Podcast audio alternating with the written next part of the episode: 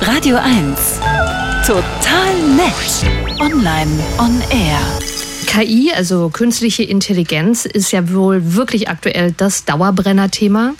Haben Sie sich schon mal gefragt, ob ChatGPT, also diese App, die eigentlich jeder außer mir nutzt, äh, einen Einfluss auf Ihren Arbeitsalltag haben könnte? Nee?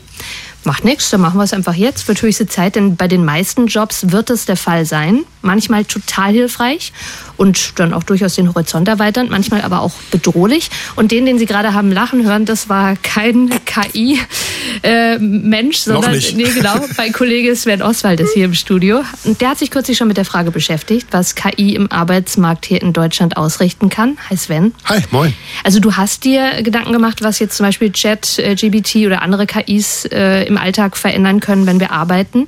Jetzt nehmen wir mal einfach unseren Job, ja. ähm, die Radionasen. Was ändert sich da? Sitzt du? Moment, ich kann es einrichten. Also ich habe mir da sehr, sehr viele Gedanken Jetzt. gemacht. Also gerade als so um die Jahreswende herum ein komplett KI gemachtes Radioprogramm äh, mal zeitweise on air ging als Testversuch in den USA. Und das ist nicht nur so, dass da eine KI-Stimme redet im Radio. Da wird auch nicht die Playlist nur von der KI generiert.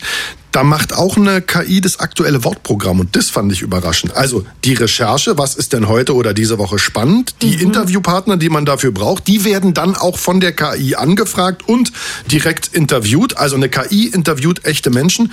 Total abgefahren und ja durchaus bedrohlich. Vermutlich dann aber doch nicht wirklich, wenn man drüber nachdenkt. Denn Radio ist ja was Persönliches und zumindest wir beim öffentlich-rechtlichen Rundfunk haben da vermutlich so eine Art Human-Bestandsschutz. Gerade irgendwie äh, in den Ohren unserer Hörerinnen und Hörer. Aber man kann natürlich sowas auch nutzen, um in uninspirierten Momenten Support zu bekommen. Für einen weggefallenen Interviewpartner zum Beispiel einen schnellen, guten Ersatz zu kriegen. Weißt ja selber, wie es ist. Mhm. Du hast noch zwei Musiken, der Interviewpartner geht nicht ran. Stell dir vor, du könntest dann einfach in einen Rechner reintippen, ich brauche jetzt schnell Ersatz und dann wird auch gleich jemand angefragt. Wäre ja eine Option, ne? vielleicht auch mit ein bisschen mehr Vorlauf, okay. Aber vielleicht auch mal die Möglichkeit zu sagen, okay, ich kann heute gar nicht selber live senden, aber ich sende dann eben doch live mit meinem digitalen, virtuellen AI-Avatar. Oder zum Beispiel Beispiel nachts, ne? wenn man sagt irgendwie, okay, wir machen auch nachts Live-Radioprogramm, da habe ich dann halt quasi äh, die Stimme von Sven und äh, äh eine KI, die ihn kennt und ihn nachmacht, aber jeder weiß, und das ist halt auch ganz wichtig, die Transparenz, das ist er nicht selber, aber es ist so ein bisschen so wie er. Und das sind Sachen, die finde ich dann schon mal gar nicht so schlecht. Also ich bleibe dabei sehr skeptisch. also ist schon ein krasses Beispiel. Also du zeigst ja, ja eigentlich auch die beiden Seiten der Medaille, ne? Genau. Und, und die gibt es quasi überall. Zum Beispiel, wenn es darum geht, wie KI uns Arbeiten abnimmt. Ne?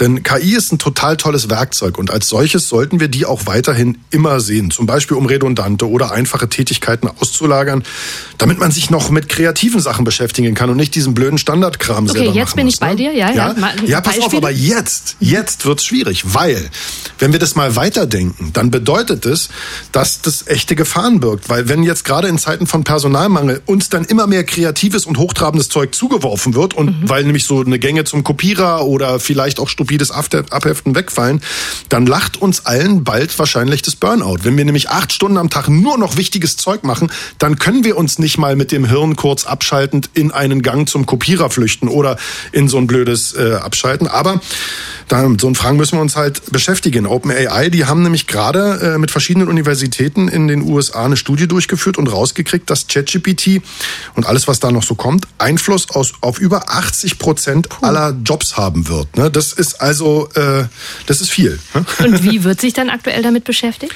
Also hier in Deutschland zum Glück schon sehr lange und auch intensiv. Die Politik ist am Ball, aber noch viel länger und intensiver. Die Gewerkschaften und auch Betriebsräte schauen da ganz genau hin. Mhm. Und wie gesagt, das auch schon sehr, sehr lange, denn KI birgt für Mitarbeitende neben vielen Chancen auch viele Gefahren, über die wir jetzt, also auch ich als der Multimedia-Fuzzi hier bei Radio 1, uns eigentlich nie Gedanken machen.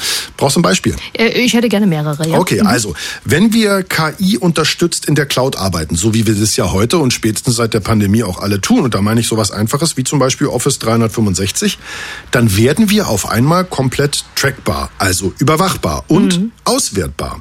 Also einfach nach Performance. Ne? Wer lockt sich wann ein, wer arbeitet wie viel.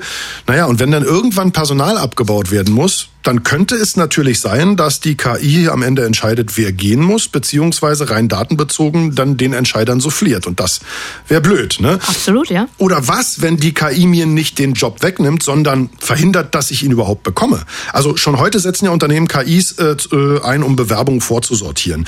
Wenn da jetzt aber nicht transparent ist, nach welchen Kriterien, sind viele raus, bevor sie überhaupt sich auch nur vorstellen konnten. Das ist eine große Gefahr der KI. Gut, also Sven, am Anfang dachte ich, du überzeugst mich irgendwann. Jetzt sind wir wieder an dem Punkt, dass ich da denke, um Gottes Willen bloß nicht. Ich finde es beängstigend, was du sagst. Ja, das stimmt, das ist es auch. Aber äh, da bietet eben KI richtig genutzt und mit den richtigen Daten gefüttert auch tolle Chancen, wenn wir mal ehrlich sind. Nehmen wir jetzt mal das Beispiel äh, Alltagsrassismus, ja, und so amorphe Vorbehalte, von denen wir uns wahrscheinlich alle nicht freimachen können, ohne jetzt jemandem was unterstellen zu wollen. Wenn man jetzt mal zwei potenzielle Azubis in einem Unternehmen nennt, so ein mittelständisches deutsches Unternehmen, einer heißt Michael Schmidt und einer heißt zum Beispiel Mohamed Kamanchi oder so. Mhm. Wer wird wohl zuerst eingeladen? Eine KI kann hier absolut frei von Vorurteilen Vorschläge machen oder entscheiden, wenn man sie vorher richtig mit Daten füttert. Also das kann uns richtig eingesetzt wirklich was bringen, auch in der Gesellschaft voranzukommen.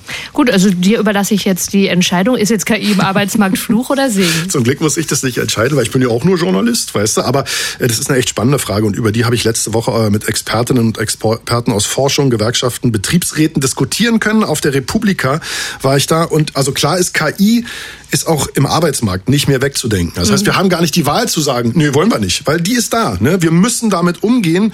Und Konsens war, äh, das braucht eben klare Regeln. Die gehen stellenweise deutlich über die äh, ziemlich schwammigen Formulierungen im gerade in der EU anstehenden AI-Akt hinaus. Haben wir ja heute auch schon gehört, der AI-Akt kommt, also diese, diese KI-Regelung äh, europaweit. Aber wenn eine KI für uns Menschen transparent arbeitet und Entscheidungen trifft oder besser noch Vorschläge macht und am Ende dann doch noch noch die relevanten Entscheidungen von Menschen gemacht werden. Wenn wir genau aufpassen, mit welchen Daten wir die vorher füttern, dann äh, kann da wirklich äh, und eine komplette Überwachung jetzt auch von Mitarbeitern und Mitarbeitern, die kann man ja verbieten. Ne? Man könnte, also so ist es ja auch im Moment bei so Office-Programmen oder so, da ist halt klar, nee, das wird nicht getrackt, das ginge, muss man aber nicht.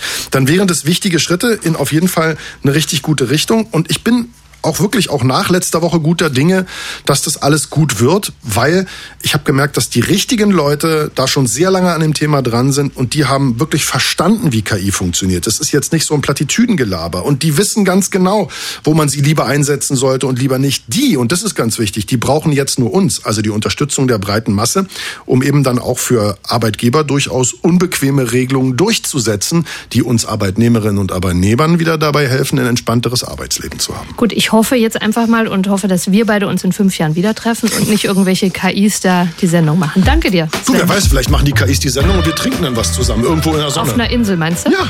Okay, warte mal. Ich habe hab meine Meinung gerade doch noch mal geändert.